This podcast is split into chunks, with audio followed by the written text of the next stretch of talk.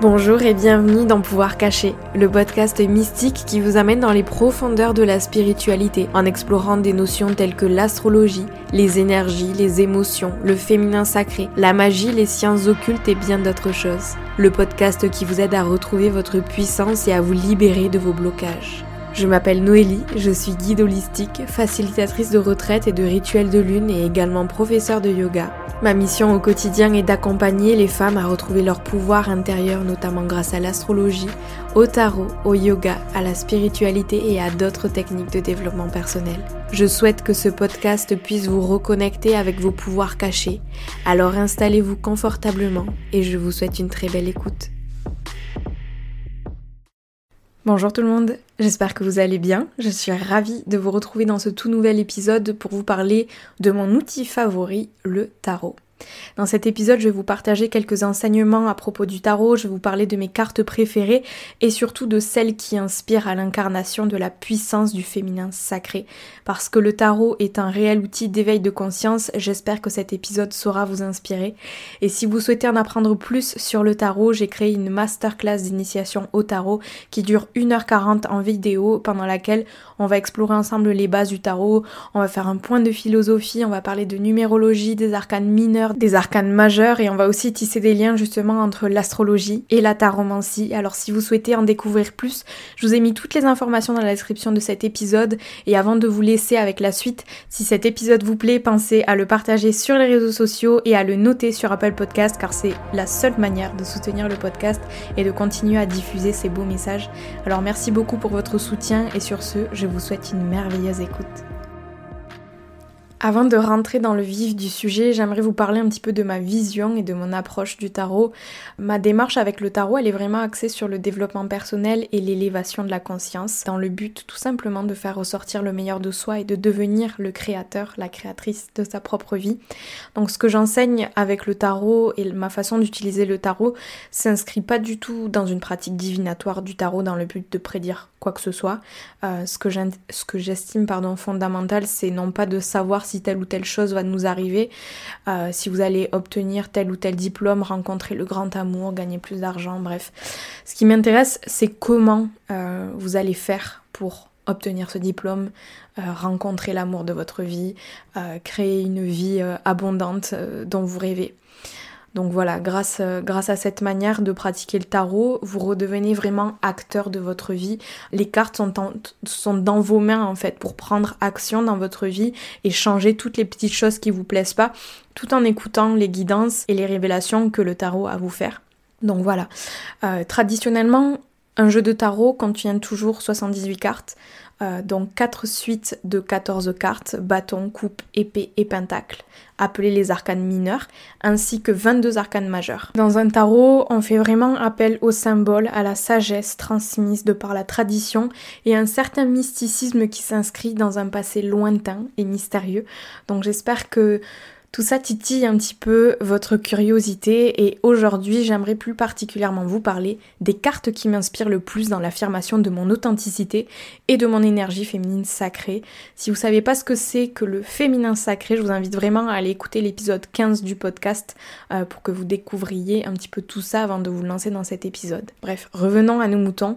J'aimerais donc aujourd'hui vous présenter trois cartes de tarot, deux arcanes majeures et une arcane mineure et vous parler de leurs messages et enseignements en espérant que vous en retiriez de puissantes leçons. Je vais donc commencer par la reine de bâton qui est une arcane mineure qu'on apparente aussi à la sorcière du tarot. Cette reine de bâton, elle se connaît très bien elle-même.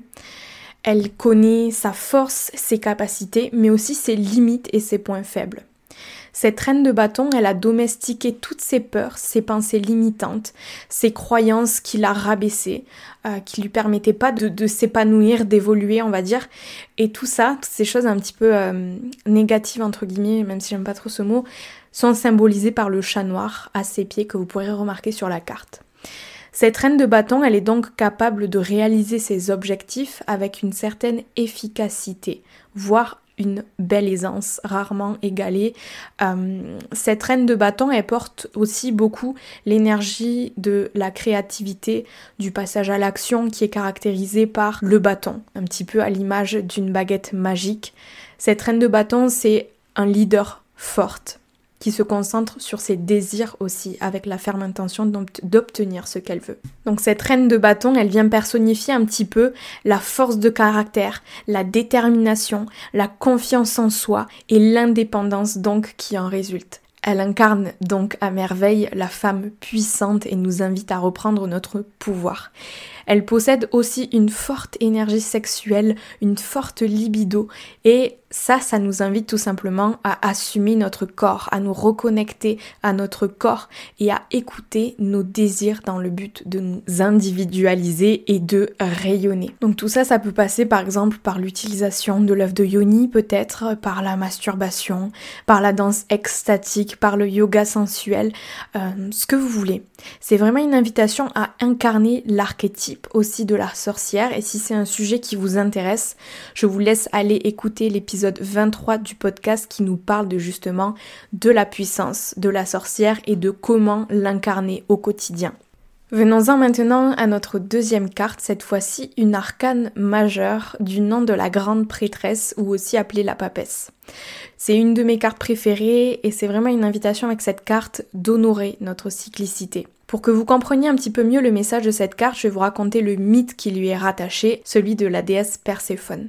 Perséphone, c'est la fille de Zeus, le dieu suprême de la mythologie grecque, et de Déméter, la déesse de l'agriculture et des moissons. Alors un jour, pendant que Perséphone se baladait sur Terre, elle fit la rencontre de Hadès, le roi des enfers. Celui-ci tomba éperdument amoureux de Perséphone et souhaita l'épouser. Il alla donc demander la main de Perséphone à Zeus et à Déméter qui refusèrent d'accorder la main de leur fille au roi des enfers. Et pour vous la faire courte, Hadès décida de kidnapper Perséphone et de l'emmener en enfer avec lui euh, dans le but de faire du chantage, on va dire, à Zeus et à Déméter afin qu'ils acceptent que leur fille se marie à lui. Donc Déméter était vraiment très triste, elle savait même pas où était partie sa fille, donc euh, elle est partie un petit peu à la conquête de Perséphone pour essayer de la retrouver, jusqu'à ce qu'en fait elle comprenne que c'était Hadès qui l'avait amenée dans les enfers avec lui. Et vu que Déméter c'est la déesse de l'agriculture et des moissons,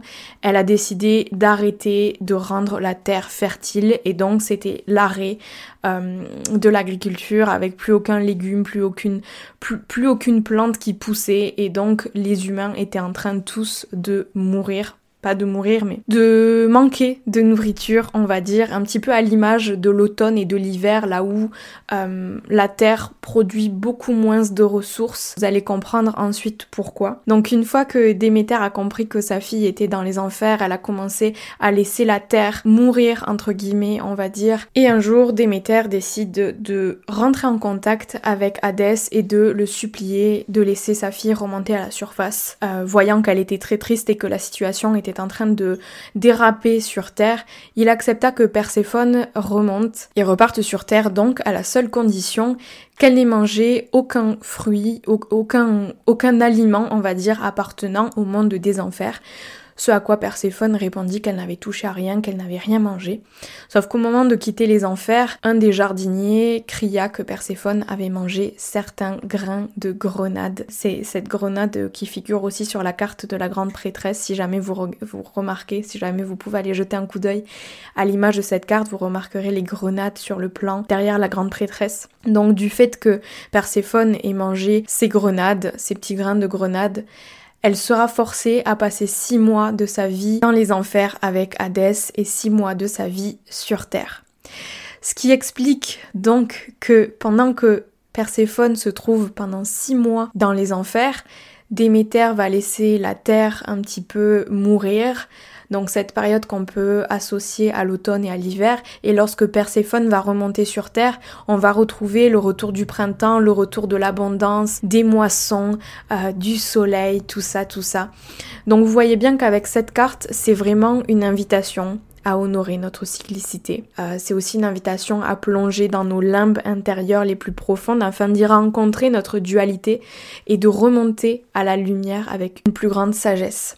Elle nous invite aussi à honorer notre ombre et notre lumière, sachant que nous ne pouvons nier ni l'un ni l'autre. C'est également une invitation à accepter, comme je vous le disais, notre cyclicité et à y voir un merveilleux processus de guérison et d'écoute de soi. C'est également important avec cette carte d'écouter les messages de votre intuition et de laisser cette intuition engendrer un éveil de conscience. Donc voilà, c'est une très belle carte avec un beau message à nous faire passer, euh, qui a pardon un beau message à nous faire passer et comment vous pourriez vous reconnecter à votre cyclicité? Justement, ça pourrait être déjà en se reconnectant à votre cycle menstruel, à vous reconnectant peut-être au cycle de la lune aussi et à accepter justement cette dualité, à accepter ces périodes de bas, ces périodes de haut et ce, ce voyage tout simplement dans l'ombre et dans la lumière et à accepter que tout ça, ça fait la personne que vous êtes et que c'est important d'accueillir l'ombre comme on accueille la lumière parce que à l'image du yin et du yang, de l'énergie féminine et de l'énergie masculine, tout ça fonctionne ensemble et si on prend pas le temps d'accueillir et l'un et l'autre, on va créer un déséquilibre et ça peut devenir dangereux. Donc voilà pour cette carte de la grande prêtresse. Enfin, pour finir, j'avais envie de vous parler d'une autre arcane majeure, j'ai nommé l'impératrice qu'on peut associer à l'archétype de la mère. La grande prêtresse, elle nous parle justement de descente dans nos limbes, alors que l'impératrice, quant à elle, incarne la fertilité, la connexion sacrée à notre corps, l'exploration des sensations et des plaisirs sous toutes ses formes. Elle nous parle vraiment d'abondance et d'affirmation de notre puissance, et elle nous rappelle, je trouve, un petit peu l'énergie que diffuse Beyoncé quand elle est sur scène. Elle nous parle également de libération sexuelle, de connexion à la beauté de la nature qu'elle gouverne. Elle nous invite aussi à mettre nos projet au monde avec cette énergie de fertilité et à marcher vers la lumière afin de se laisser voir, euh, de s'affirmer. Elle nous invite à explorer notre sensualité, à passer du temps en nature afin de s'ancrer dans notre puissance. Elle nous parle aussi de l'importance de prendre soin de soi, de s'honorer telle une déesse, de se laisser recevoir aussi au lieu de toujours chercher à donner, à nourrir les autres. C'est également une invitation à se reconnecter forcément au sacré, c'est-à-dire à quelque chose de bien plus grand que nous et c'est un réel support dans votre spiritualité. Donc voilà pour ces trois magnifiques cartes, pleines d'inspiration, de puissance, qui nous invitent tout simplement à nous écouter, à nous affirmer dans l'énergie féminine sacrée.